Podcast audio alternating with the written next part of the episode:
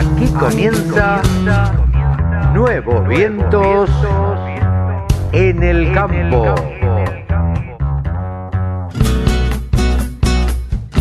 Hola, hola, hola, ¿qué tal? ¿Cómo les va? Buenos días, buenas tardes, buenas noches para algunos. ¿Cómo andan? Una edición más de Nuevos Vientos en el campo por la radio del campo. Hoy tenemos un programa bastante picadito, un programa donde vamos a charlar entre otros con Juan Testa, que es el coordinador técnico de Bioter. Él nos va a contar todo lo que hace la, empresa. También vamos a tener una charla imperdible media horita mano a mano con el Facu Mezquida, con Facundo Mezquida, periodista agropecuario. También charlaremos con Mariano Rossi, responsable de prensa de Agroactiva 2020. Nos va a contar cómo se va a llevar a cabo Agroactiva 2020 y cuándo. También vamos a charlar con Luis Bertoya, que es el responsable de la Comisión de Forrajes de Maizar. Se va a realizar una jornada, dos jornadas mejor dicho, y nos va a contar de qué, de qué va a ir la cosa. También charlamos con, con la gente de Espidagro, con el ingeniero agrónomo Alfredo Fersola. Así que los invito a que compartamos este programa a partir de este momento. Ya. Adelante.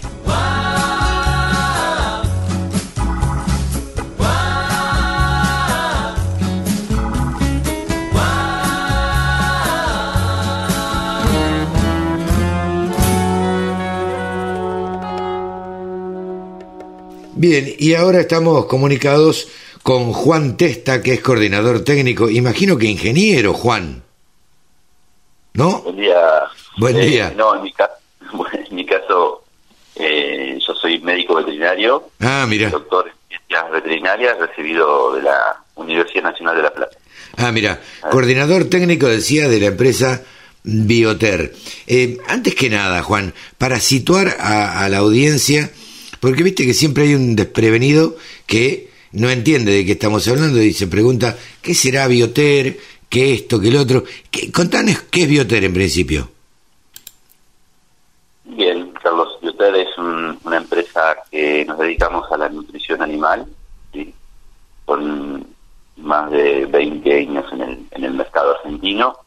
Una empresa 100% de fondos argentinos, y una empresa que, que aunque creciendo y hoy ya con dimensiones un poco mayores para decir que es una empresa familiar, eh, creo que la, la cultura de la empresa es seguir siendo una empresa familiar, lo cual es una fortaleza. Ajá. ¿Y dónde están situados, Juan? Nosotros tenemos una sola, eh, un solo centro de producción, ¿sí? entonces esto nos da muy buena estabilidad en los productos. Está Claro. ubicado en Tío Pugio, en la localidad de Tío Pugio, Ajá. en Córdoba, y desde, desde dicho lugar es que llegamos a todo el país. Bi- Oficinas centrales de administrativas que están en Pilar, Buenos Aires. Ajá, bien. Eh, esto, esto de tener, eh, como vos decías, eh, un solo centro de, de fabricación, eh, ¿en qué ganan? En uniformidad, por ejemplo, ¿no es cierto? Imagino. Y es mucho más eh, sencillo eh, mantener los estándares de calidad cuando uno elabora todo en un, en un solo lugar. eh, es más sencillo. Ajá, ¿sí? Ajá. Las materias primas son más estables, eh, ajá, los procesos de elaboración. Bueno, a veces eh, Eh, digamos, es también un un desafío para nosotros porque tenemos que llegar con, con la mercadería a distancias largas. claro, pero pero digamos entendemos que la calidad va por encima de Claro, claro, claro, claro. Eh, presentaron ayer o antes de ayer, el 28 creo, eh, no tuve la, la oportunidad a través de, bueno, de, como se hacen todas las presentaciones, viste ahora, a través de Zoom, a través de, este, de todas estas plataformas, eh, presentaron un nuevo producto, eh, Rumet. Específicamente, ¿para qué sirve este, este producto que están lanzando?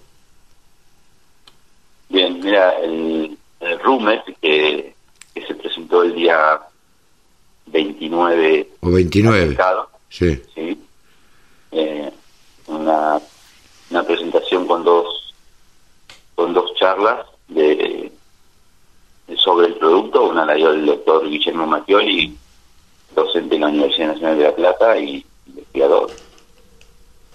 y la otra la di yo Ajá. sobre el producto Rumet. Rumet es, es una metionía protegida de la degradación ruminal Ajá. y cuando decimos metionina estamos hablando del primer aminoácido limitante en vacas lecheras. Ajá. Entonces esto es un, un punto a destacar, es decir, no estamos hablando de la incorporación de un aditivo a las dietas, sino de cubrir un requerimiento, puntualmente un aminoácido que es la metionina Ajá. de las vacas. Las vacas son deficientes Ajá. eh, en dicho aminoácido. Ajá.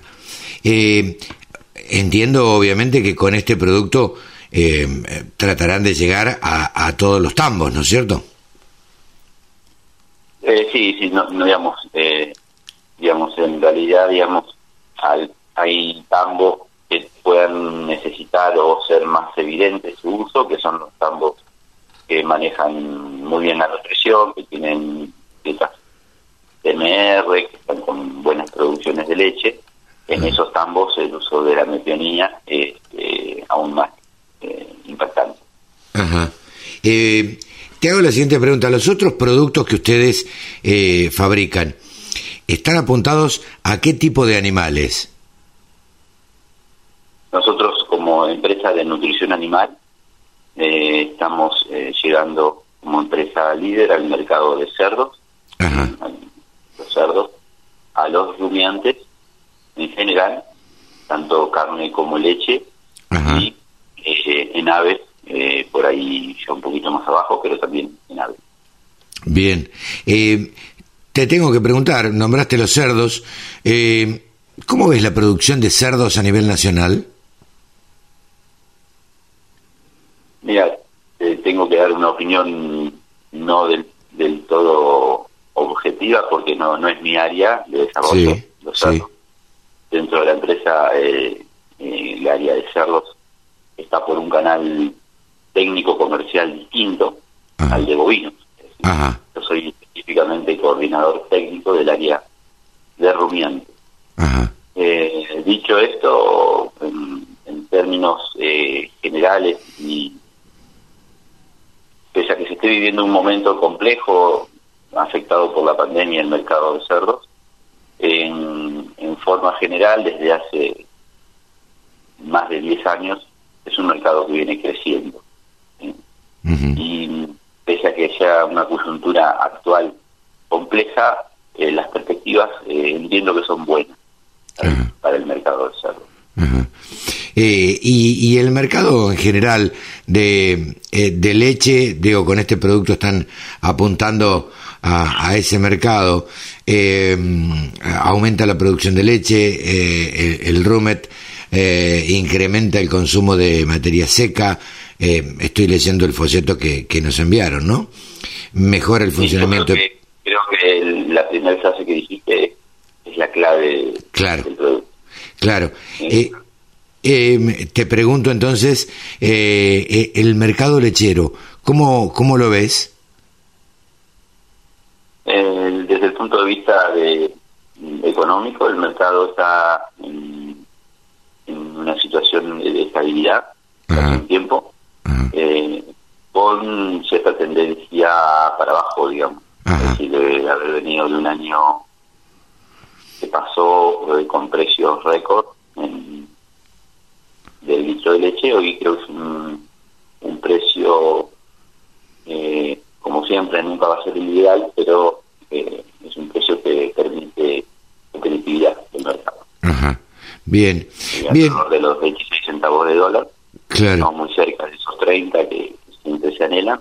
Ajá.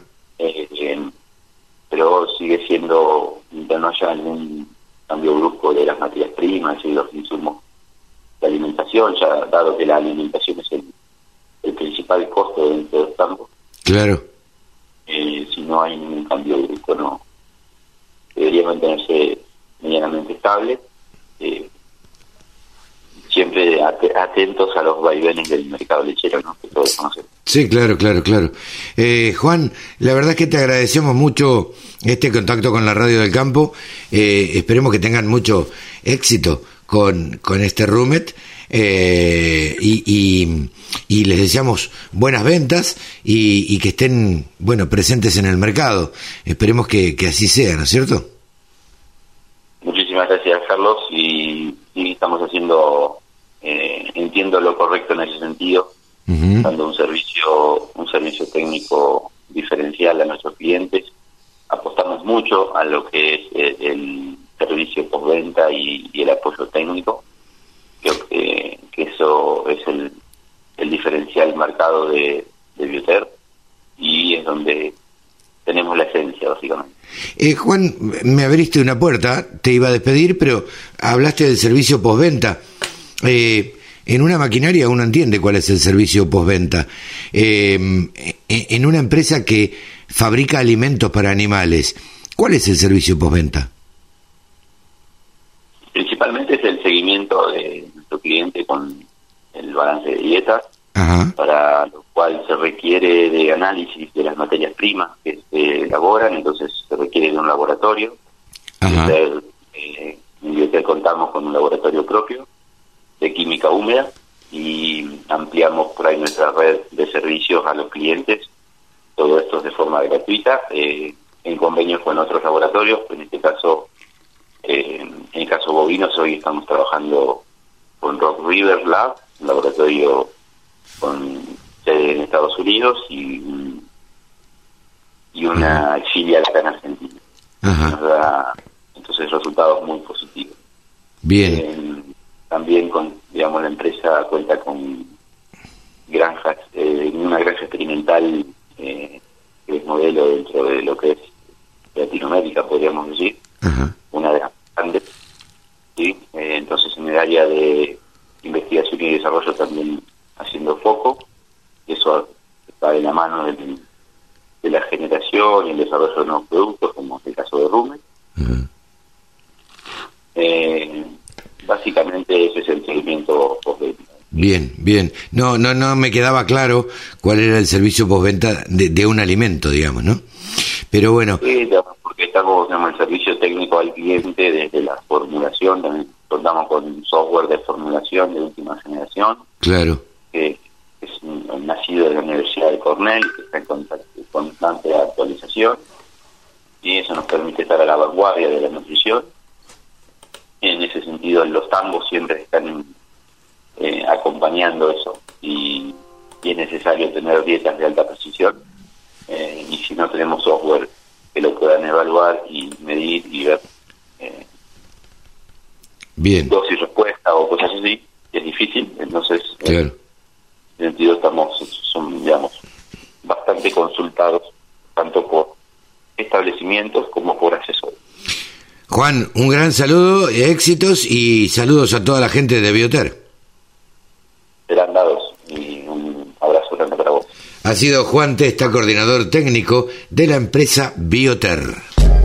La mejor forma de trabajar es escuchando la radio del campo. Normalmente todos los sábados y domingos acá en la radio del campo, Nuevos Vientos en el Campo, tratamos de hacer una charla y tener una charla eh, con algún referente del periodismo, algún referente de los productores agropecuarios, eh, en fin, alguien con quien podamos charlar mano a mano y que, y que los que están escuchando del otro lado tengan ganas de participar y puedan participar y nos manden preguntas y, y demás.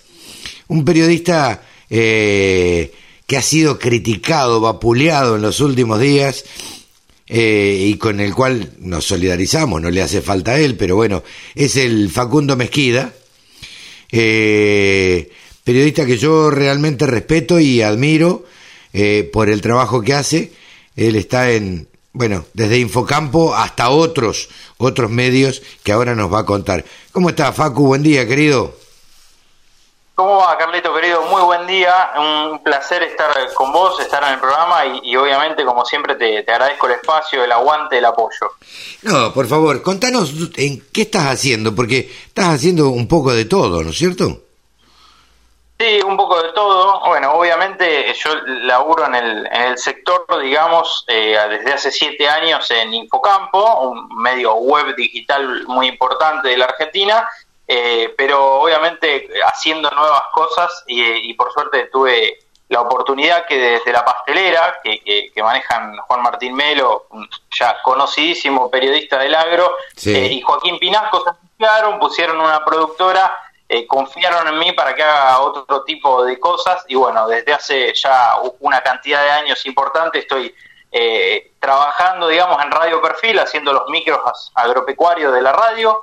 Y, también en Radio Colonia en un programa que se llama Nuestra Tierra, y la verdad que, lo hacemos con mucho cariño en, una franja en donde prácticamente estamos todos, por poquito, por poquito no competimos eh, pero bueno, hacemos más grande, me parece, la comunicación del agro y, eso es ante todo lo más lindo que creo que podemos dejar. Sin duda, sin duda, este, estar diversificando los medios es importante, pero me, a ver, me interesaba charlar eh, y, preguntarte fundamentalmente, a ver, en principio, ¿cómo, cómo ves vos el sector, eh, el sector a ver, viste, cuando hablan de sector, a mí no me, no, no, me cierra demasiado.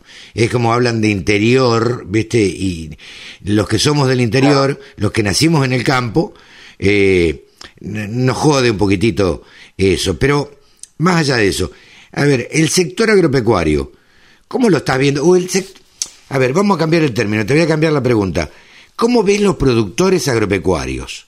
Porque me parece que por ahí pasa la cosa. No es el sector, ¿viste? Es el productor agropecuario.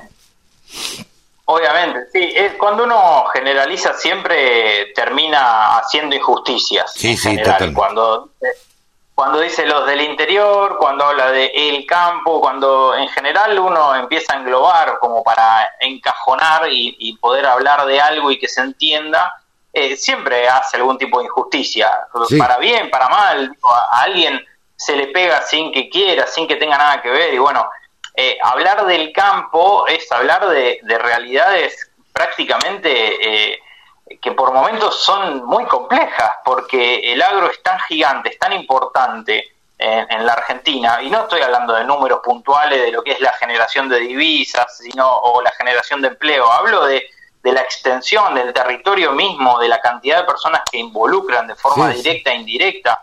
Eh, digo, vos sos del, interior como yo, de, pueblo, yo soy de 9 de julio, y nosotros sabemos lo que es el agro en ese sentido. Entonces, cuando uno habla, cuando uno habla del agro, eh, está hablando de un montón de cosas. Por ahí el, la gomería que se encarga de arreglar las chatas o que tiene además alguna que otra cosita, tiene conocimiento de maquinaria agrícola y por ahí te arregla algún tractor también, y esa persona también es el agro, por decirlo de alguna manera. Y, Totalmente. Y cuando hablamos, bueno, no por ahí no los estamos enumerando, digo, no, no hablamos del ferretero que se encarga de vender tal o cual cosa, o del otro que por ahí está haciendo... O la forrajería que vende... O la forrajería que vende bolsas o que vende eh, botas de goma, qué sé yo, no sé. este, digo, eh, vos sos de 9 de julio, yo nací en Maipú, me crié en Maipú, zona de cría, habrá cuánto, 400 kilómetros de distancia entre Maipú y 9 de julio. 9 de julio es una zona rica, muy rica en respecto de la tierra, digamos, y, y Maipú es una zona baja de cría. Eh, entonces, son realidades distintas. Sí, sí, 100%.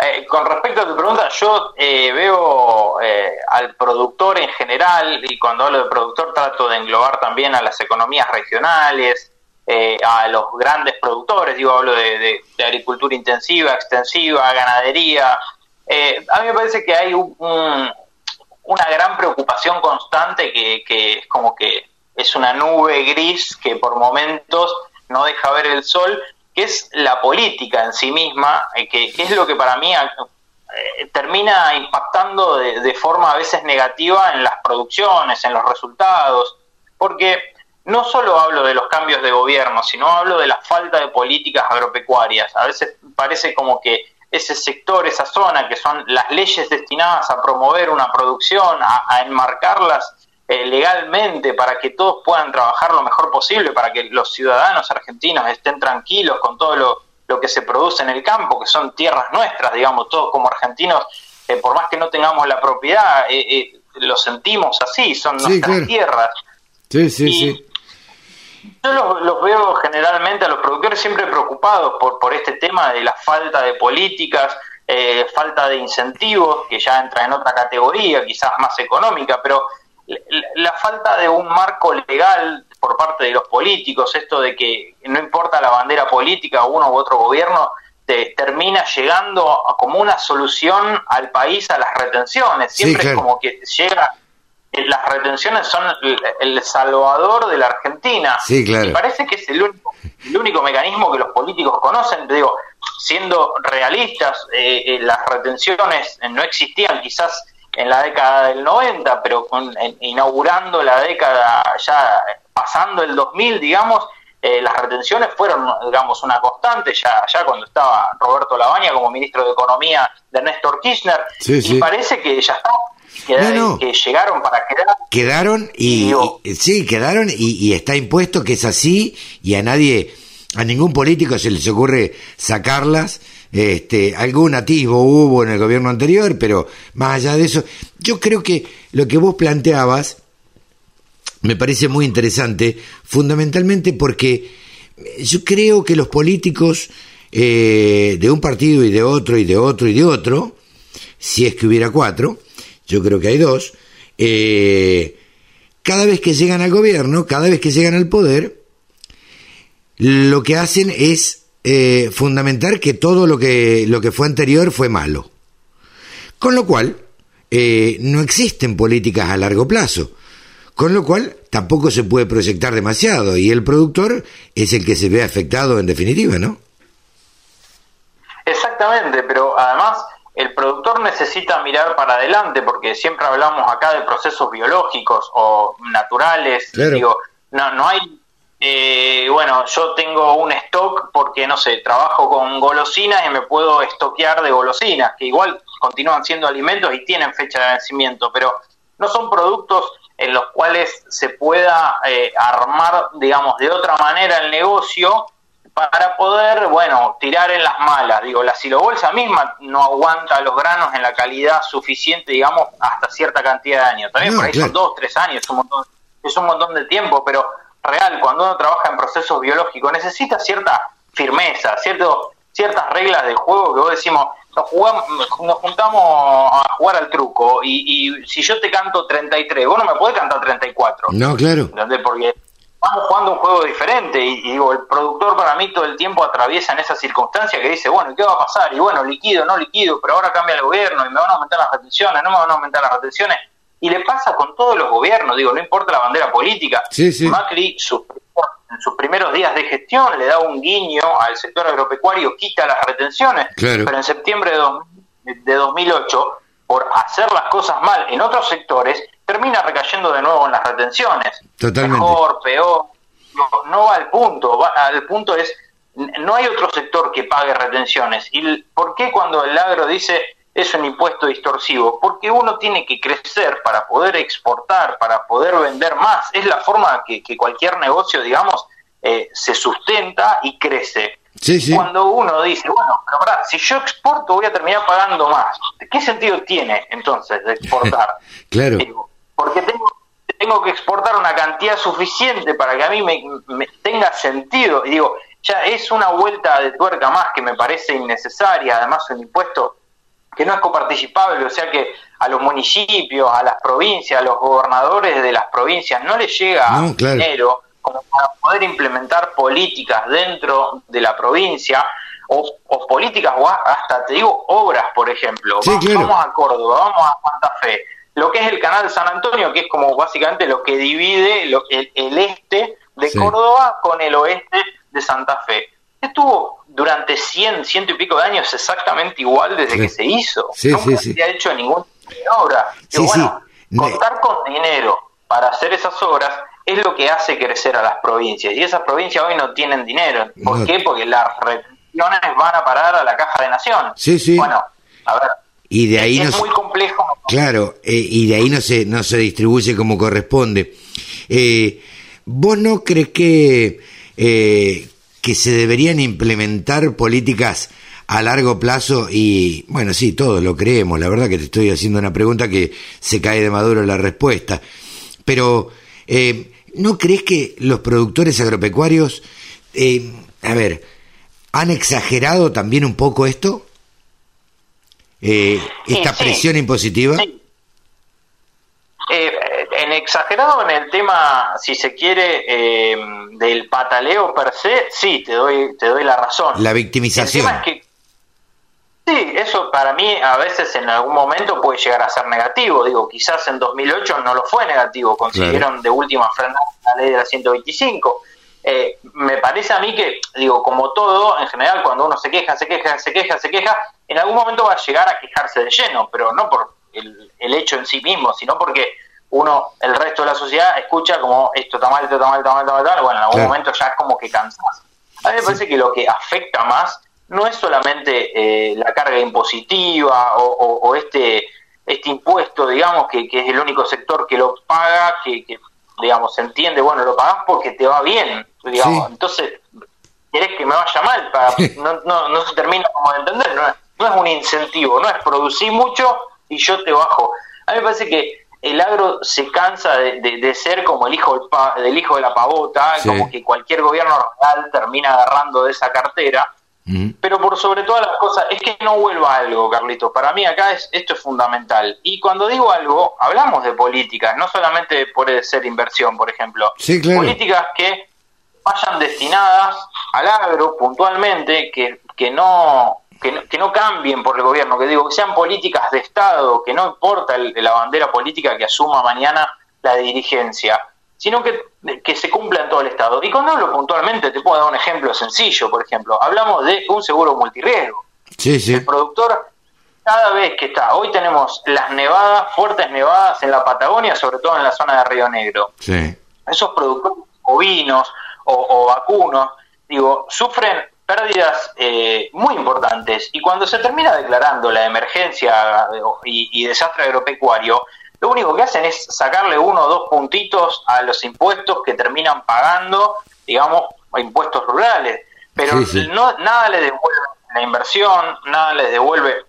Digo, ¿y qué, cuáles son los incentivos? Más crédito. Bueno, esa persona en realidad no necesita más crédito porque se encuentra en una situación desesperante en la cual un ganadero, por ejemplo, que, que, se le muere parte de la hacienda por este tipo de eventos climáticos, eh, ¿qué termina afectando? Termina afectando su economía muchísimo más adelante. No es solamente hoy y ahora lo que hoy iba a matar en un camión jaula. Digo, esa persona sufre en su economía hacia adelante, sufre el, el, el si se quiere, no sé, que termine bajando kilos un ternero. Claro. es otra la mitad que hay que tener, porque no es lo mismo que cualquier otra industria, cualquier otro mundo, digamos, industrial o productivo. Por eso me parece a mí que no, hay, eh, si se quiere, unas buenas muestras políticas para decirle, bueno muchachos, ¿saben qué? Les vamos a cobrar retenciones, les vamos a aumentar tres puntos más ahora a, los cereales porque podemos, no sé, en octubre los aumentamos porque está la cosecha,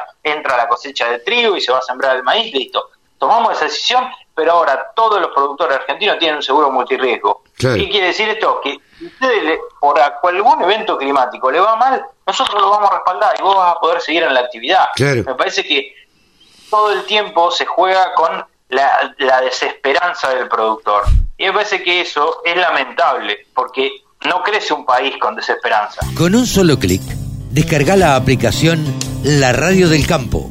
Después, solo tenés que ponerte a escuchar tu radio. Seguimos hablando de campo, pero eh, una de las cosas que me interesaba charlar con vos, y, que lo hemos charlado en, algunos viajes y, demás, eh, a ver, me interesaba tu opinión acerca de la comunicación del campo, eh, porque nosotros nos dedicamos a esto eh, y, vivimos haciendo esto y lo hacemos con pasión, lo hacemos con, con alegría, viajamos contentos, este, o viajábamos por lo menos, eh, y, y la verdad es que nos rompemos el lomo para comunicar de la mejor manera posible.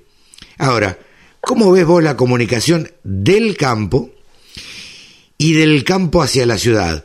Porque yo veo una brecha muy grande entre lo que son los grandes centros urbanos, que todavía me parece, me da la sensación que en algunos lugares todavía no se dieron cuenta de lo que significa el campo.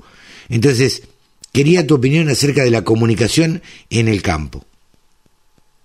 Eh, mirá, yo te, lo hago matemático. Si la escala eh, fuera del 1 al 5, yo diría que estamos en 3 no, no, si se quiere, no aprobamos, pero tampoco estamos en la lona. Eh, me da la sensación a mí que hay muchísimo por mejorar, muchísimo por ver, o sea, digo, así como el agro con las nuevas tecnologías, aplicaciones eh, y diferentes eh, procesos tecnológicos tiene una capacidad de crecimiento, o sea, no, no, no conozco otro sector que pueda crecer tanto como el agro, y, hablo puntualmente, no sé, mejorar la conectividad del agro, ya directamente eso es una revolución para el agro. digo, que vos tengas señal en cualquier lugar del campo, digo, te permite, por ejemplo, poner dispositivos tecnológicos para que la hacienda se pese solo. a ese nivel estamos hablando de cambio tecnológico. Y eso es mínimo, digo, es una inversión que la vean, si se quiere, las inversiones las diferentes compañías satelitales o telefónicas para ampliar la conexión en el país. Eso es sencillo. En la comunicación, para mí está igual que el agro en general, como sector.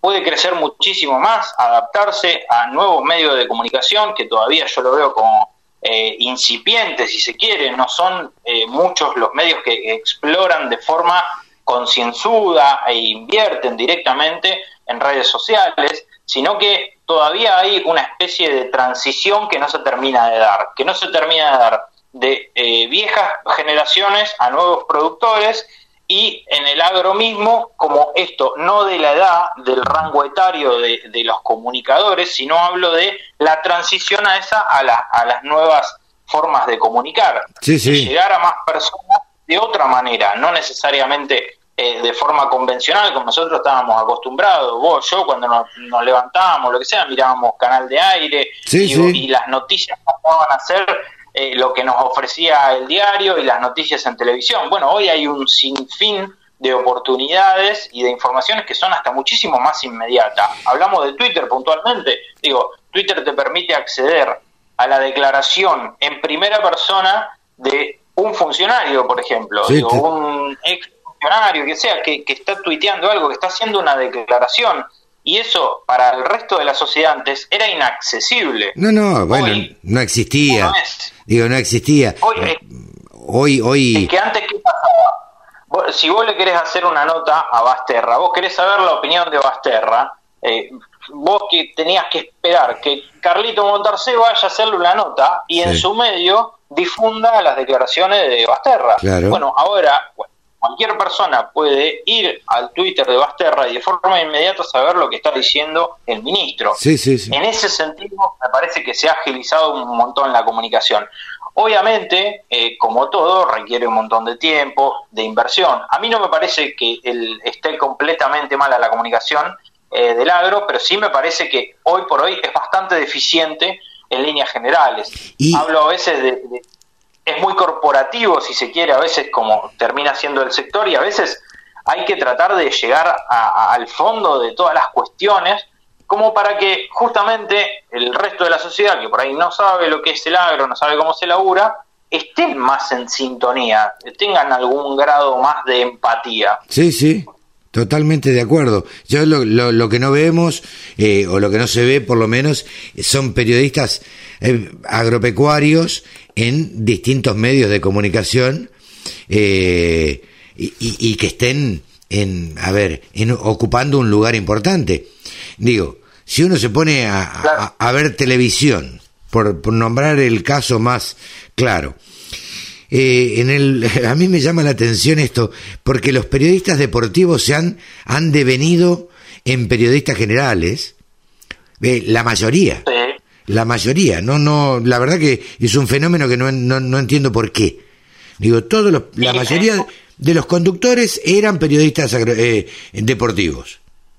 Eh, o un montón, por lo menos. Eh, Yo te puedo, te puedo opinar, digamos, sobre eso. A mí me parece que la visibilidad que tienen los periodistas deportivos por el hecho de en su gran mayoría tener un conocimiento de una de las expresiones populares más importantes y grandes que tiene la Argentina, que es el fútbol, hace que uno pueda ubicar esos rostros. Digo, y además a mí me parece, digo, más allá de que obviamente todos los sectores tienen sus, sus pros y sus contras, eh, en el periodismo deportivo se permite la crítica sin ningún tipo de problema. Obviamente hay quienes se exceden, hay quienes no lo hacen con respeto, hay un montón de personas, pero digo, está instaurada la crítica para que justamente las personas tengan una opinión, si se quiere, más completa, tengan información. Sí, sí. que nosotros a veces... Eh, vos que... No hay Nada, te, te quería decir esto. Es normal que por ahí un periodista deportivo diga no sé, jugó Boca River y diga, eh, fulanito jugó un 4. Y, y, fulanito que se la banque y fulanito por ahí se enoja, pero bueno, nada, eh, es la opinión de ese periodista. Acá eh, las cosas son un poco distintas. Cuando uno se le ocurre criticar algo del campo, a veces salta una corporación que digamos, viste, nos vienen a la yugular. Claro, y a, y a, mí me da la sensación también que el periodista deportivo tiene el aval del público para opinar. Si uno lo escucha a Gustavo López en la red y dice eh, River fue un desastre, uno no está diciendo, ¿y este que sabe? Claro, claro. Eh, y, en nuestro lugar a veces se termina poniendo justamente ante la opinión eso, ¿y este que sabe? Claro. Digo, bueno, quizás habría que ir más a, a pensar otros temas. A mí me parece que es, como una especie de relación compleja, obviamente.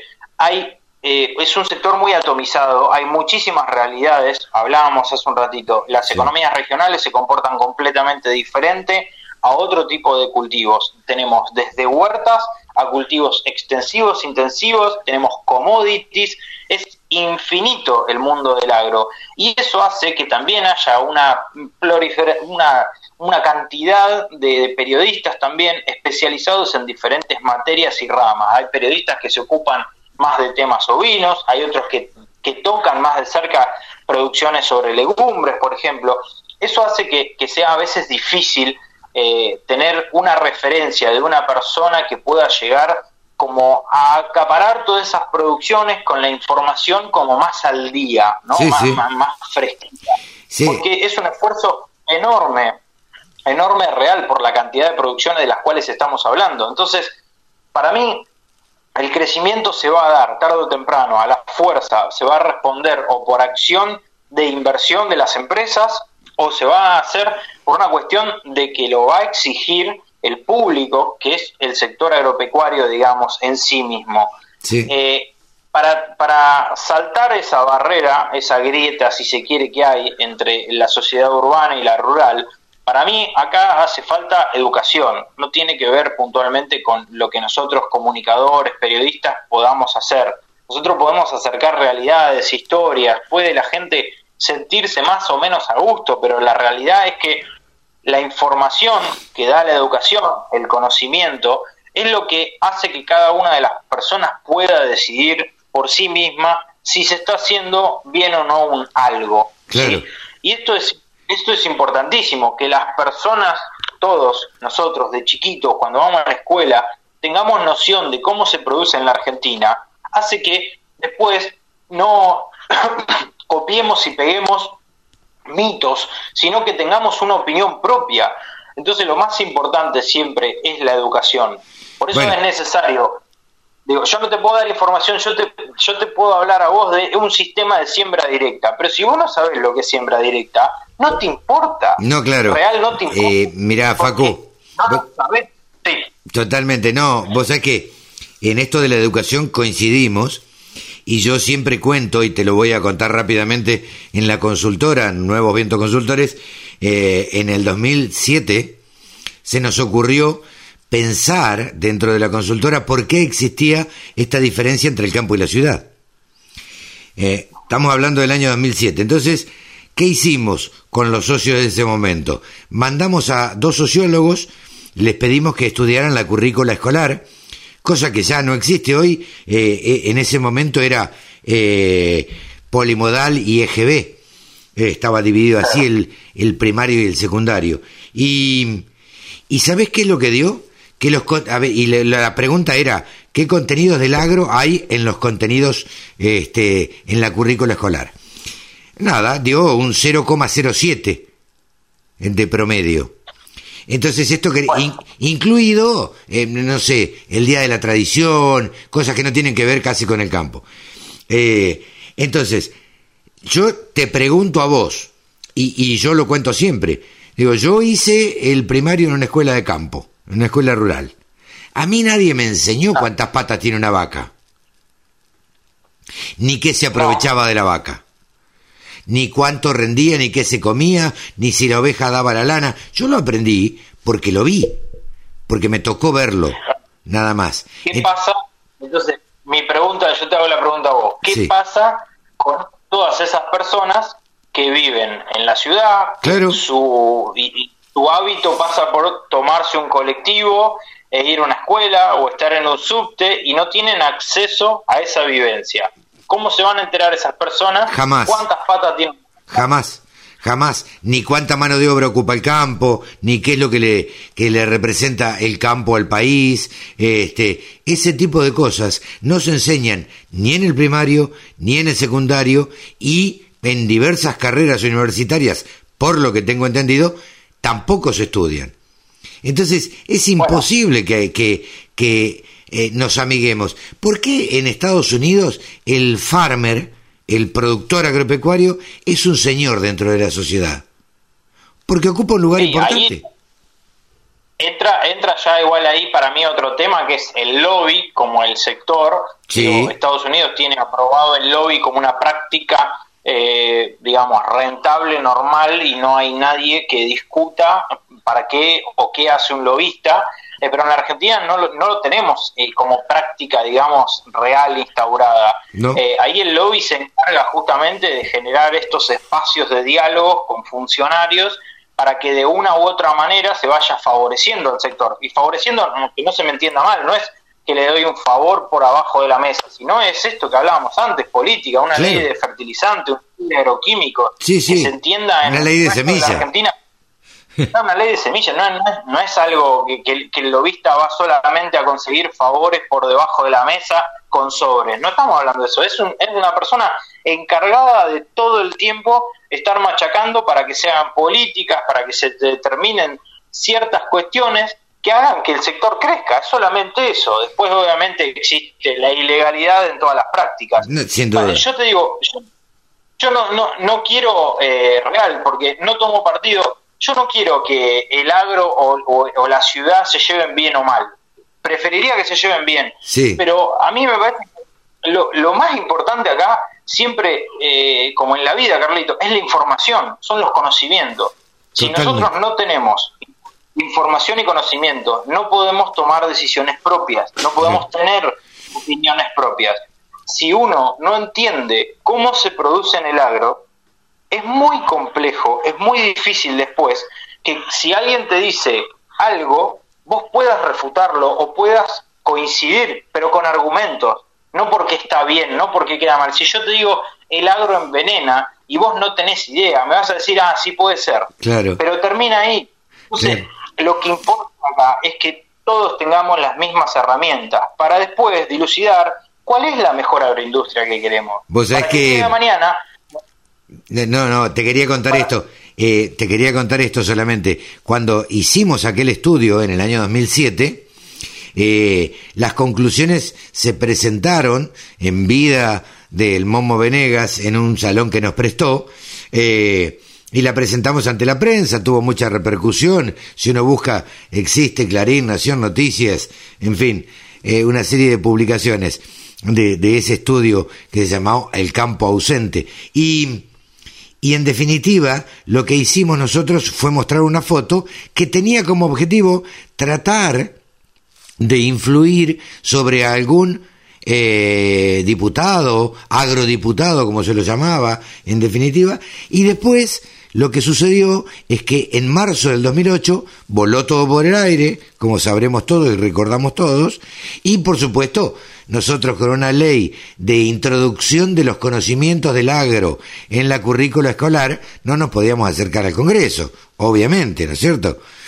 Este, Nada, tal cual. Este, esto Yo me acuerdo, sí di una, una mini charlita una vez en, en, la FAUA eh, y repasando los, manuales que, que, están presentes, digamos, en las primarias, eh, analizaba, bueno, la cantidad esta de contenido así rápido y la minería, la producción minera, tiene muchísimo más peso, mayor contenido en los manuales que lo que tiene el sector agropecuario. ¿Esto es una deficiencia que tiene el sector? Sí, 100%. Porque no se ha preocupado por mostrar cómo se hacen las cosas. Digo, uno no solo eh, es como el, dicho que decía mi madre y posiblemente tus padres decían, no es solo aparentarlo, ¿sí? sino también serlo. Digo, Totalmente. Las dos cosas son importantes. Digo, me parece súper importante a mí que el campo se muestre, que abra la tranquera y diga, esto es lo que hacemos, esto Ahora, de esta forma. Convendrás conmigo que el sector agropecuario ha sido un sector que no se ha querido mostrar. No, bueno, pero por obvias razones, pero porque la realidad del prejuicio lleva a uno a aislarse. Eso no tiene la culpa el agro. Cuando uno eh, eh, piensa que, el, tomate aparece de la nada, que, sale de una góndola, que mm. viene de un cajón, porque está ahí, porque, digo, real la gente no se pone en la fruta a ver si eh, ese kiwi se hizo en Mar del Plata o lo hicieron en Sudáfrica o lo hicieron en Chile. Sí, sí, o en las bananas que está ahora. Bueno, ¿de dónde vienen esas cosas? Esas cosas vienen de lo que acá me pongo, si se quiere, eh, de izquierda y lo traigo a Marx a la charla, es el, fetichismo de la mercancía, es olvidarnos que detrás de todos esos productos, de una silla, de un tomate, de una lechuga, hay una persona. Totalmente. Hay una persona, un grupo, un grupo de personas. Perder de referencia a eso es no poder darle valor a ese tipo de cosas. Vos fíjate la comparación que uno puede hacer con la industria argentina. La industria argentina ha ganado un lugar, si se quiere, como, le voy a decir, en el corazón de los argentinos, pero es de otra manera, digo, uno le, da, no digo orgullo, pero le gusta que algo diga industria argentina. Totalmente. Que se, se, siente bien comprando algo que es de la industria argentina. Bueno, esto no sucede prácticamente con ningún producto del sector agropecuario. Uno no dice, uy, qué buena banana, esta es de Formosa. Claro. Esta es una... No dice esas cosas, porque porque no lo ve, porque, porque está ahí, como que está dado y listo. Y la realidad a mí me parece que hay que llegar con información a todos y tratar de, real, como diciendo, una, esto hacemos nosotros. Si tenemos que cambiar algo, lo vamos a cambiar. Si es necesario cambiarlo, lo vamos a cambiar. Pero es necesario, primero, tener todo sobre la mesa. Claro. y, y no, digo, las preocupaciones de los consumidores son muchas, son muy grandes las preocupaciones de los consumidores. Sin duda. Sin duda. Y, cada, cada vez más. Cada vez más son las preocupaciones de los consumidores y, y por otra parte veo un, sector agropecuario también poco permeable a los cambios, ¿no? Yo creo que las nuevas generaciones eh, están más predispuestas porque también han, han, crecido con esas preguntas, han crecido con che, papá, ¿por qué se hace esto así, así, así? Mi papá le explicaba. En algún momento se dio esa pregunta, creció ese chico, digamos, se fue a estudiar agronomía o fue a estudiar veterinaria y volvió, le dice, che, pa, tenemos que hacer esto de esta manera, no tenemos que hacerlo más de esta manera. ¿Por qué? Y porque esto, esto, esto y esto. Esa transición, si se quiere, es muy lenta. Sí, y se está dando de a poco se está dando de a poco, pero ¿sabes por qué se está dando eh, de, a poco y no se da real con un cambio más rápido? Por las mismas políticas agropecuarias inexistentes. Claro. sí, sí, sí. No hay un margen de crecimiento para el futuro. Entonces, real, un joven, una persona de 20, 20 y pico de años que se recibió, lo ve al viejo, lo ve al padre tambero sufrir, levantándose todos los días a las 4 de la mañana y no tiene ganas de hacer eso. No, claro, totalmente tiene ganas de hacer otra cosa porque creció con otra idiosincrasia. Entonces, hay para mí acá como un montón de cuestiones. Para que se dé un verdadero arraigo del agro y que el agro pueda triunfar dentro de la Argentina, y cuando digo triunfar es generar puestos de trabajo, Sí. crecer, ampliarse, ampliar la frontera, tiene que haber sí o sí un conocimiento pleno de todo lo que se hace y mejorar de a poco las condiciones laborales. Esto es fundamental e importantísimo. Totalmente. Cada persona que trabaja en el campo se tiene que sentir a gusto, Sí, tiene sí. que tener cable, cable satelital, se tiene que poder sentar a la noche a ver Netflix si tiene ganas Claro. y no puede estar bien. Bueno. Se agarra señal o no. Claro, vos sabés que el otro día hablaba con unos productores agropecuarios que estaban buscando este personal para, para el campo. Me dice, ¿y sabés cuál es la primer pregunta que me hacen? No, le digo, ¿cuál? Si había internet. Y lógico que te van a hacer esa pregunta. Es lógico, porque estás queriendo contratar una persona de 25 o 30 años que se quede en el campo y que viva ahí, lo mínimo que pretende es tener WhatsApp, es tener una conexión con el mundo. Hoy si no tenés internet, no estás conectado con el mundo. Bueno, eh, hablaba también con otros productores agropecuarios o productoras tamberas que me dijo, yo tuve que poner una torre de 40 metros para tener señal de internet y darle a mis 30 empleados eh, una señal y una conectividad y mucho más en esta época donde los chicos no podían ir a la escuela tampoco. Así que, digo, Sí, y no solo, no solo entendiendo, perdóname Carlito que te Sí. interrumpa, no solo eh, en cuanto a las cuestiones laterales del trabajo, del bienestar de la persona, sino también para la propia producción. Hoy Sí, es necesario eso. Digo, Totalmente. Vos tenemos em- empresas de maquinaria agrícola que hoy ya tienen disponible la conexión entre toda la flota. Es decir, vos tenés un tractor, una cosechadora, una sembradora que están conectadas entre sí, Sí. y que te, te pueden brindar la información suficiente para que vos seas no un 0,03% más rentable. Estamos hablando de a veces hasta dos dígitos de mayor rentabilidad por tener pleno conocimiento de cómo está haciendo tu producción. Hoy, ¿a quién se le ocurre cosechar sin tener un mapeo de rendimiento? no, no, no, esto, eh, no, no, hoy no hay chance y digo, a ver, tenemos tuiteros o, o instagrameros, instagramers del campo que están cosechando y te están diciendo en tiempo real, haciendo un vivo, eh, con qué humedad, a qué velocidad, con qué viento, con qué humedad están cosechando, cuánto está rindiendo. Digo, estas cosas son las que tenemos que valorar y las que tenemos que apoyar para que el campo se desarrolle. Si no, si no las apoyamos, si no hacemos que esto suceda, el campo va a tardar, se va a desarrollar, pero va a tardar muchísimo tiempo más. Claro, pero cuando vos le pones eso, si vos te das cuenta, bueno, las conexiones no son del todo buenas. Hay un cierto desconocimiento de la sociedad consumidora.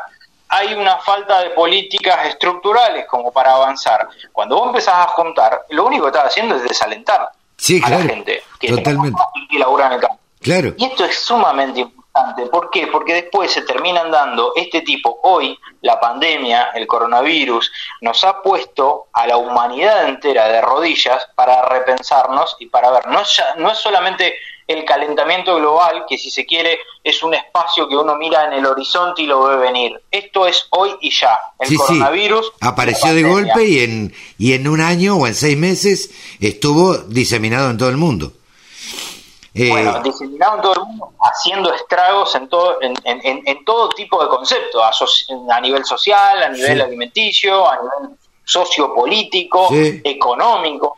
Digo, esto nos da la referencia de que no sirven los centros urbanos concentrados con millones y millones de personas. totalmente. Para que eso no suceda, hay que generar arraigo. Arraigo se genera haciendo puestos de trabajo y dando laburo en cada una de las localidades, pueblos, departamentos, para que la gente no sienta que se tiene... Nosotros dos somos periodistas, que podríamos estar desempeñándonos en Maipú y 9 de julio. Pero- Sí, bueno, por algo no lo vemos viable, por algo no hemos decidido y vivimos en capital, hoy vivimos en provincia y terminamos trabajando en los mismos centros urbanos. Sí, ¿Por sí. qué no ir a comunicar a nuestros pueblos? ¿Por qué no ir a, a charlar con la, la misma información que tenemos en otros lugares? Porque no lo vemos viable. Así como no lo vemos viable nosotros, no lo ven los chicos que quieren estudiar medicina y no tienen una facultad. Claro. No lo ve viable el peón del campo que no tiene internet y no puede ni saber cómo está la madre.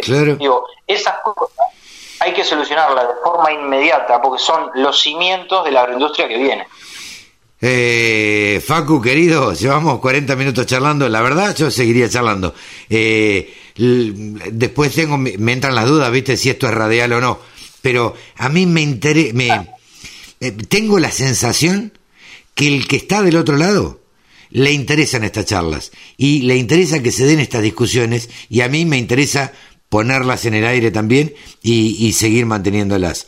Eh, la verdad que, como siempre, es un gusto charlar con vos. Sabés que los micrófonos de la radio del campo están y, este, y están para todo el mundo.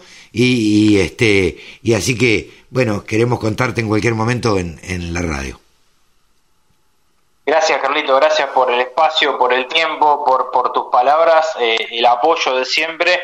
Eh, y sí, coincido con vos plenamente. Me parece que, que todos se preguntan hacia dónde va tal o cual cosa, y en particular esto que, a nosotros nos ocupa, que es el agro, eh, nos desvela pensar, bueno, hacia dónde vamos a ir dentro de unos años. Todos los productores piensan lo eh, y como es una pregunta sin solución, a veces parece una, ser una pregunta retórica, todos queremos contestarla. Así que e, estas charlas son las que se tienen que dar y ojalá, ojalá existan estas políticas destinadas a mejorar las condiciones de vida, a, ampliar los trabajos, para que real la pobreza no sea un tema de agenda. Totalmente. Eso me parece que es lo más importante que nosotros preocuparnos por el de al lado, sea un productor agropecuario, sea una persona que está en situación de indigencia, sea un empresario, es eh, basta de mirarnos de reojo entre nosotros, basta de recelo, de resentimiento y vamos a, crecer realmente en algún momento. Ya somos un país que tiene más de 200 años de historia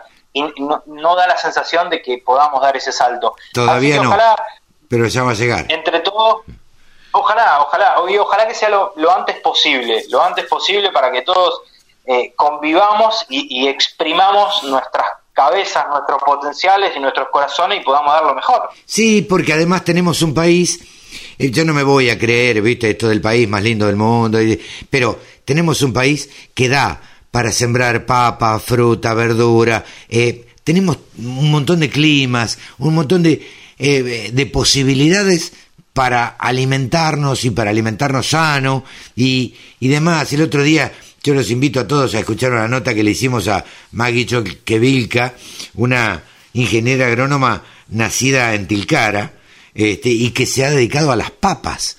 Y tiene un amor por las papas. Y vos le escuchás hablar y esa mujer tiene una dulzura. Y vive en el medio de Tilcara, en el medio de la sierra. Y viste, decís, la verdad, esta gente, ¿cómo no se desarrolla más y cómo no la conocemos más? Pero bueno, Nada, Facu querido, te mando un abrazo grande y muchísimas gracias por esta charla. Gracias Carlito, a vos, excelente el programa, así que bueno, me alegro, eh, gran abrazo para los oyentes, que tengan lindo fin de semana y para vos también, obviamente. Que lo pases lindo, éxito vos también, saludos. 24 horas de programación dedicada al agro. La radio del campo. La radio, pensada para el agro. Bajate la aplicación. Hace poquito cambió el responsable de prensa de Agroactiva y ahora eh, quien tiene esa responsabilidad es eh, Mariano Rossi. Hola Mariano, ¿cómo estás? ¿Qué tal, Carlos? ¿Cómo vas? Buen día para vos. Bueno, en principio, felicitaciones por este nuevo puesto. Si bien vos ya trabajabas en Agroactiva, eh, bueno, es un puesto que, que deja vacante un amigo también y, y, que bueno y que seguramente vos lo asumirás con responsabilidad y con y con mucho y con mucho trabajo, ¿no? Sí, Carlos, fueron muchos años trabajando junto con, con Emanuel. Eh, yo estoy en la empresa desde el 2009, él estaba antes que yo bueno, yo trabajaba con él, como te decía, en la parte de prensa, pero estaba más abocado a lo que eran redes sociales y demás. Claro. Eh, y bueno, Emma, Emma decidió tomar otro, otro rumbo, otro camino, eh, que ojalá sea para bien para él. Y bueno, me tocó esta responsabilidad, que es ser responsable de prensa y comunicación de Agroactiva. Pero cómo no, seguramente la vas a cumplir y, y, con todos los, con todo el éxito del mundo. Mariano, el, el motivo del llamado básicamente eh, es cortito, seguramente un poquito más adelante eh, estaremos ampliando. Pero en principio, ¿se hace agroactiva?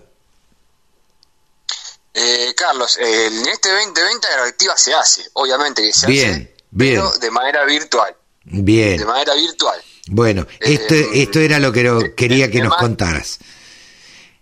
Claro, de, de más está, está con decir a la gente o explicar a la gente por qué decidimos No, claro. ir solamente de manera virtual, ¿no? Sí, sí, Em, ya sabemos. La pandemia y, y demás han hecho que cambie todo eh, y, de, y de esta manera, bueno, todo cambió, eh, con lo cual ustedes decidieron hace poquitos días hacerlo, eh, hacer el, esta exposición virtual. Para nosotros, los periodistas agropecuarios, es un garrón. Porque vos sabés que en los periodistas agropecuarios nos gusta salir, nos gusta viajar, nos gusta charlar, nos gusta encontrarnos, nos gusta comer un asado. Pero bueno, este año se dio todo este, de una manera absolutamente extraña. Contanos que, eh, cómo, cómo la han pensado, cómo la han estructurado, qué tienen en la cabeza, Mariano. Eh, la idea nuestra, bueno, como comunicamos hace poquito, es hacer un puente virtual entre las empresas del sector agropecuario y el productor. Bien, Eh, queremos eh, tratar de replicar lo mejor posible esos cuatro días de exposición que tenemos en presencial en el predio de manera virtual. Es una plataforma sencilla, de fácil de, de navegar, pero muy, muy innovadora. Bien. La gente va a poder entrar, de- descubrir la, la exposición por rubros, por sectores, eh, buscar allí la empresa con quien quiera contactarse y entrar a un stand virtual que van a tener los expositores para mostrar sus productos y sus ofertas. mira vos. Bien, o sea que básicamente la estructura de alguna forma sería la misma, si uno se pone a pensar. Es, es, es la misma porque cada expositor va a tener la posibilidad de realizar eh, videocharlas Claro. eh, en vivo, contactos por WhatsApp y a la vez, como pasa en Agroactiva, vamos a tener auditorios de capacitación online eh, en vivo. eh, ustedes van a tener una sala de prensa virtual Mirá bien. van a poder cubrir los lanzamientos de las empresas, eh, comunicaciones que quieran hacer las empresas, las demostraciones dinámicas que tanto el productor le gusta ir a ver a Agroactiva del campo. Bueno, Sí. eh, las empresas van a tener demostraciones dinámicas de sus productos, pero por, por video, por streaming. Claro. Así que como te decía recién, lo, lo que queremos tratar de hacer, obviamente que sabemos que no es lo mismo, No, es no. reflejar la, la exposición presencial de manera virtual. Eh, sí, básicamente todos sabemos que no es lo mismo, pero bueno, es la manera que tenemos este año.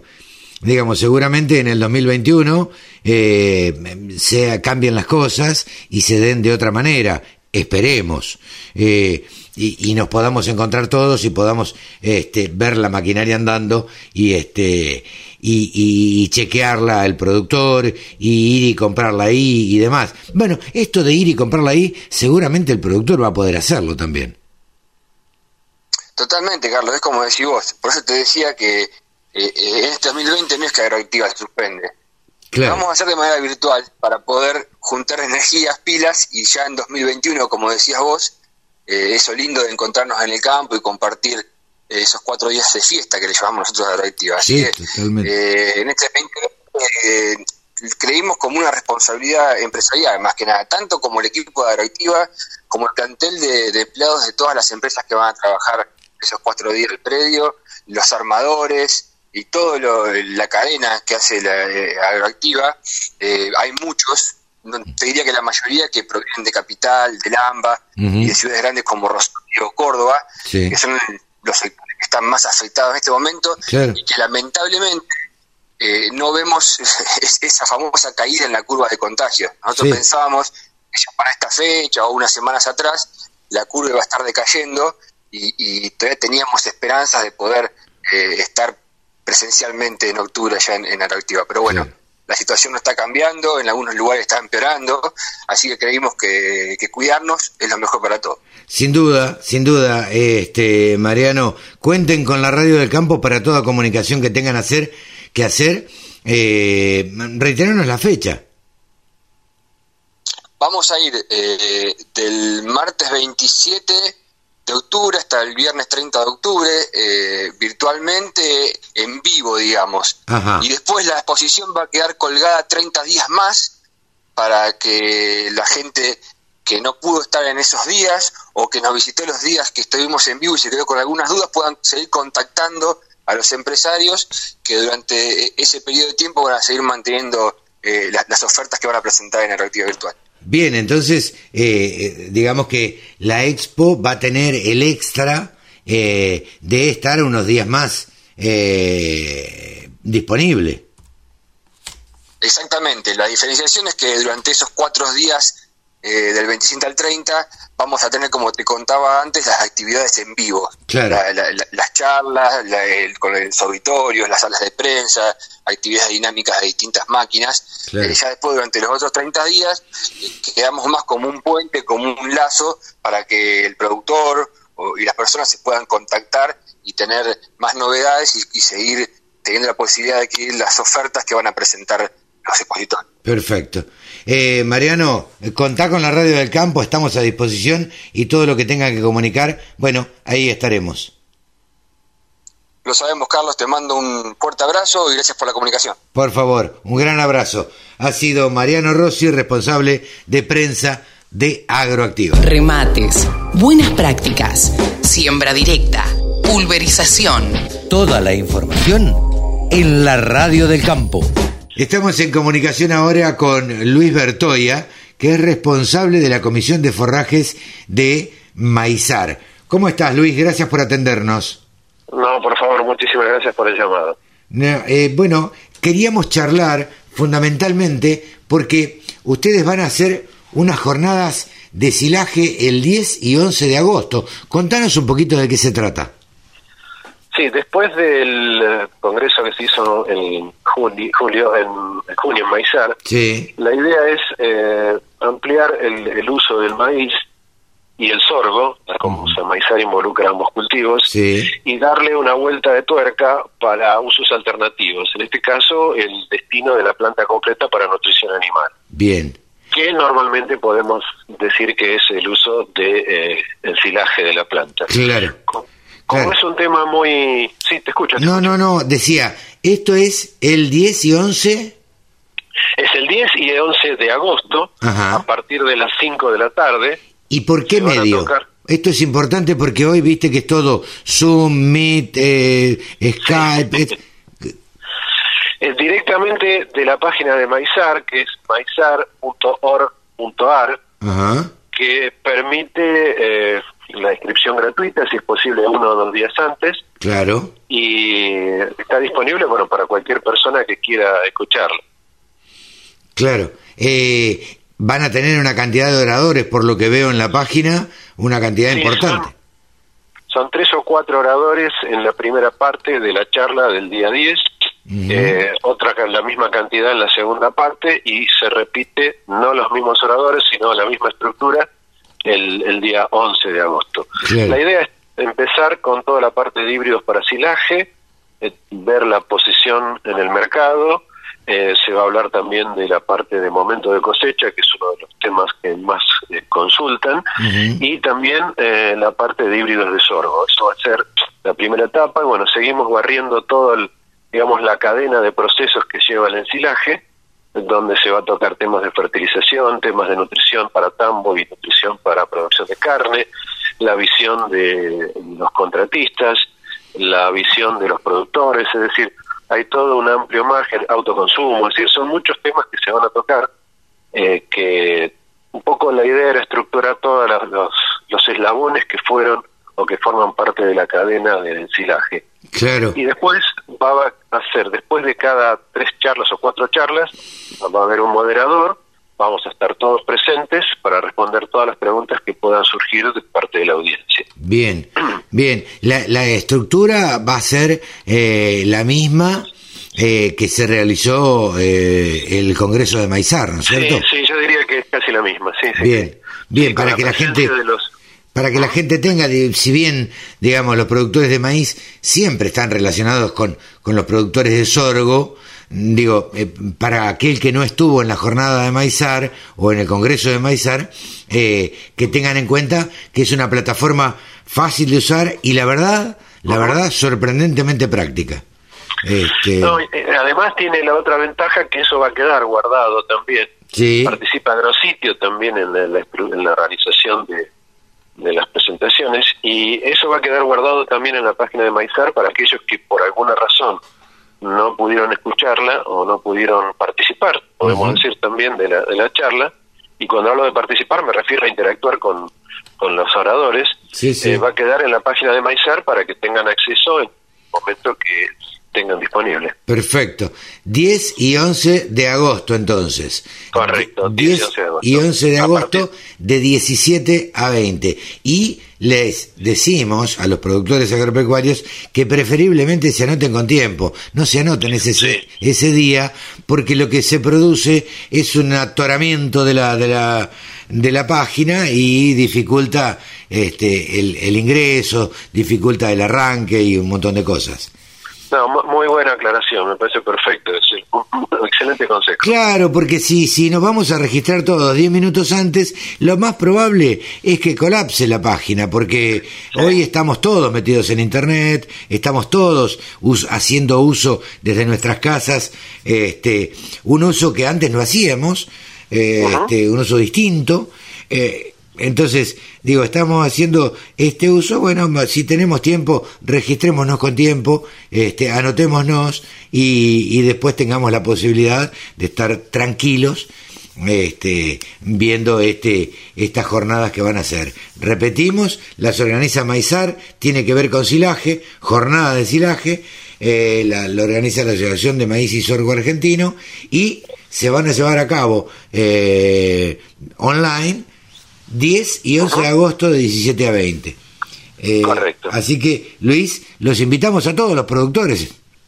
Todos los productores y que además queda abierto para que hagan las preguntas después de las dos o tres presentaciones, de acuerdo al, al día. Claro. Va a haber, un, repito, un moderador que va a coordinar las preguntas que puedan surgir de las de la gente que está presenciando las presentaciones. Totalmente. que se pueden evacuar un montón de dudas que puedan surgir de ahí o interactuar y idas y vueltas entre productores y oradores para que todos aprendamos un poco más de todo este proceso que es bastante complicado. Totalmente. Luis, muchísimas gracias por este contacto con la Radio del Campo y estaremos atentos. Al contrario, muchísimas gracias a vos por comunicarte. Gracias. Luis Bertoya, responsable de la Comisión de Forrajes de Maizar. Exposiciones, muestras, rurales, novedades. Toda la información en la radiodelcampo.com. Estamos comunicados ahora con el gerente comercial y desarrollo de la empresa Espidagro, el ingeniero agrónomo Alfredo Fersola. Fersola, Fersola, ¿cómo es? Alfredo, buen día. Buen día, ¿qué tal? Buen día. Fersola está bien. Fersola está bien, bien. Bueno, viste que yo pregunto, porque uno no sabe, eh, son apellidos que uno no conoce. Eh, Alfredo, contame un poquito, eh, para aquel distraído que por ahí no, no, no, no, la empresa Spidagro es muy conocida, pero aquellos que, que por ahí están medio en babia y y no, y no saben de qué se trata. Rápidamente, hacenos un resumen de qué se, eh, a qué se dedica la empresa Espidagro. Bueno, la, empresa Espidagro está inserta en, el, digamos, en la industria agroquímica nacional. Eh, fabricamos eh, ayudantes y vendemos una línea de productos de agroquímicos. este año, este año Estamos eh, lanzando y posicionando a la alineación en el barbecho corto y en la post-emergencia de soja. Y eh, a su vez estamos eh, lanzándonos al mercado con una línea de, de fitosanitarios de unas 10 moléculas aproximadamente para la protección de cultivos. a eso nos dedicamos. Bien, bien. Em, ¿Qué sistema de venta aplican? ¿Representantes? ¿Tienen distribuidores? ¿Cómo, ¿Cómo organizan el, la venta al productor? Mira, en el país hay, alrededor de unos 80.000 quits de productores y hay unos 2.000 distribuidores. Mm, digamos, todas las compañías eh, vamos hacia los, o sea, le vendemos a distribuidores que a su vez después revenden en cada una de las regiones. Claro. Eh, nosotros tenemos alrededor de una red de distribución de 120 distribuidores aproximadamente, eh, muy similar al que tiene la competencia también. Claro. Eh, pueblo por pueblo tratamos de, traer, de tener algún distribuidor que nos represente. Claro. Esa es la manera de, tener acceso al mercado. Y, y en estos tiempos de, de pandemia, en estos tiempos de, de cuarentena y, y, de que uno puede salir poco, digamos que el campo, eh, de alguna forma, si se puede decir, se ha visto beneficiado, no es que se ha visto beneficiado, sino que no ha parado la producción. ¿Ustedes cómo, cómo han vivido esto desde la empresa? Mira, es cierto que, en digamos, el sector agropecuario nunca ha parado, o sea, se sigue sembrando, se sigue sí, y se sigue cosechando, pero eh, todavía el sector agrícola es un sector, digamos, donde los negocios se hacen face to face, o sea, cara a cara. Sí, sí, sí. Eh, un, sector, más conservador, más tradicional. Eh, digamos, si uno, digamos, el tema de, cerrar negocios, de, de, hacer negocios con los distribuidores y a su vez los distribuidores con los productores, se está viendo un poco limitado. O sea, no es tan sencillo de hacer los negocios. Eh, no estamos tratando de, no estamos todo el sector se está tratando de adaptar a la nueva situación donde obviamente el WhatsApp ha tenido una preponderancia y, digamos y, hacer eh, digamos eh, Zoom o, o Sky y también digamos se convierte digamos en una herramienta laboral diaria pero digamos, no es lo mismo que, digamos, que la relación face to face, como te digo, algo que se hacía en una simple reunión dándonos la mano, ahora son varias llamadas telefónicas, varias, varias, varias reuniones, ¿no? Por Zoom y bueno, se vuelve un poco más complicado. Sí, nos hemos tenido que, que adaptar a todas estas plataformas. Este, yo digo que lamentablemente o por suerte esta esta pandemia nos ha hecho hacer un curso acelerado de tecnología, ¿viste? Porque nos hemos hecho expertos en Zoom, en Meet, en Skype, eh, en grupos de WhatsApp o en lo que sea, con tal de no perder aquellos clientes que ya teníamos, tratar de ganar otros. Este, ustedes esto lo, lo han aplicado, son una empresa que, que aplica tecnología respecto de los productos, pero respecto de, de este tipo de cosas, imagino que también, ¿no?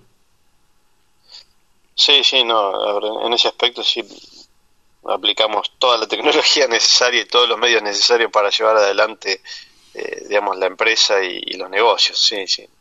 Hemos eh, usado todas las, plataformas eh, existentes y los medios existentes. y, y, si te pregunto por los nuevos productos, en este también en este tiempo de pandemia, porque es de lo que estamos hablando y ya, digamos, llevamos un montón de meses, de las empresas tienen que seguir trabajando, tienen que seguir produciendo, tienen que seguir vendiendo. Y además, las investigaciones que imagino eh, ustedes hacían, como tantas otras empresas, eh, tendrían lanzamientos programados, este, lanzamientos de producto y demás, que esto no se puede postergar porque esto corresponde a una determinada campaña eh, y, y, entonces, digo, ¿han lanzado en este tiempo algún producto nuevo? Sí, a ver, hemos lanzado todo un, un portfolio de, de, fitosanitarios que son 10 moléculas para, digamos, para proteger cultivos y hemos relanzado la alineación posicionándola en el barbecho corto y en la posemergencia de los cultivos de soja con herbicidas PPO y HPPD. Eh, la alineación es un, es un ayudante, digamos, que se aplica con, eh, digamos, con los graminicidas, con los herbicidas PPO quemantes y bueno, ahí en el barbecho corto y en la posemergencia con los servicios selectivos. Y, y, bueno, nos hemos visto obligados obviamente a hacerlo en forma virtual. Hemos participado de, ahora vamos a participar dentro de unos días en el Congreso a, que va a ser todo virtual.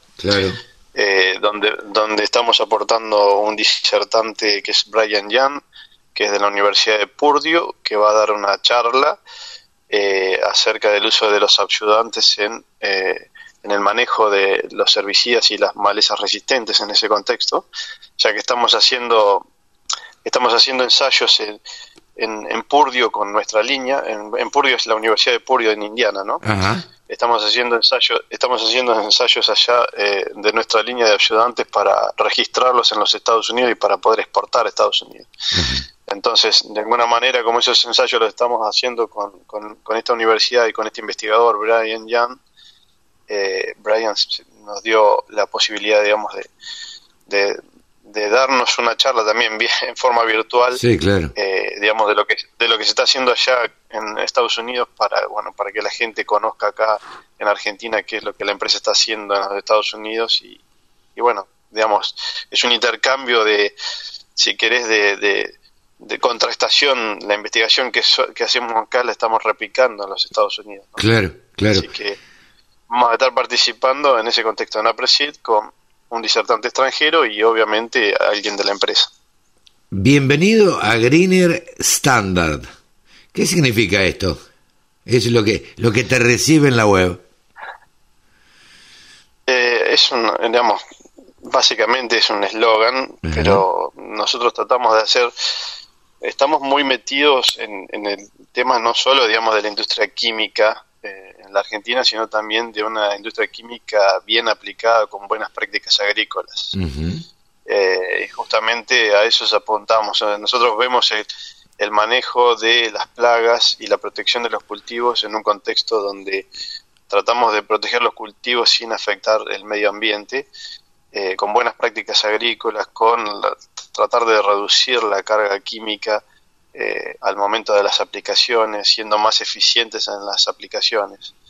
Ahí es donde apuntan, ahí es donde apuntan los productos propios de fabricación propia acá en la Argentina que son ayudantes y que apuntan, apuntan a, a tener eh, justamente una aplicación más eficiente con llegadas al blanco sin derrames de, de productos al suelo, eh, bueno, sin, sin tratando de minimizar la deriva o la o por ahí la inversión térmica, ese tipo de cosas, ¿no? Bien, eh, ¿crees que, que en algún momento se hizo, no sé si un mal uso, pero por ahí un uso exagerado de agroquímicos?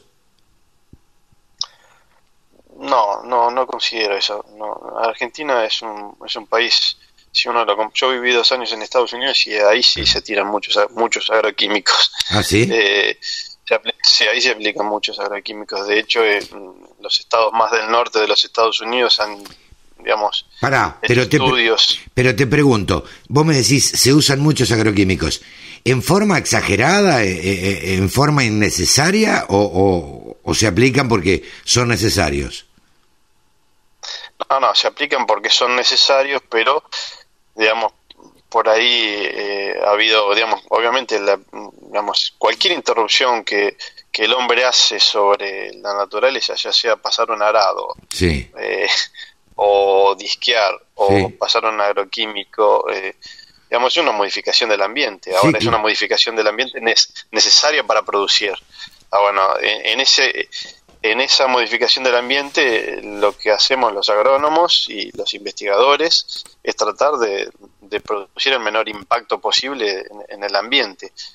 Eh, acá en la Argentina yo te diría que con la siembra directa, eh, digamos, y, hemos impactado mucho menos el ambiente que, que, en Europa. En Europa tienen, digamos, desde la edad de Cristo hasta ahora, eh, miles de años de, de, agricultura, sí, claro. ¿no? Y antes también, de, o sea, acá tenemos menos años de agricultura, te diría que tenemos 100 años, 100, 100 años de agricultura en este país. Claro. Entonces el impacto ambiental acá en, en, América del Sur o en Argentina particularmente es mucho menor que en Europa y a su vez también mucho menor que en Estados Unidos.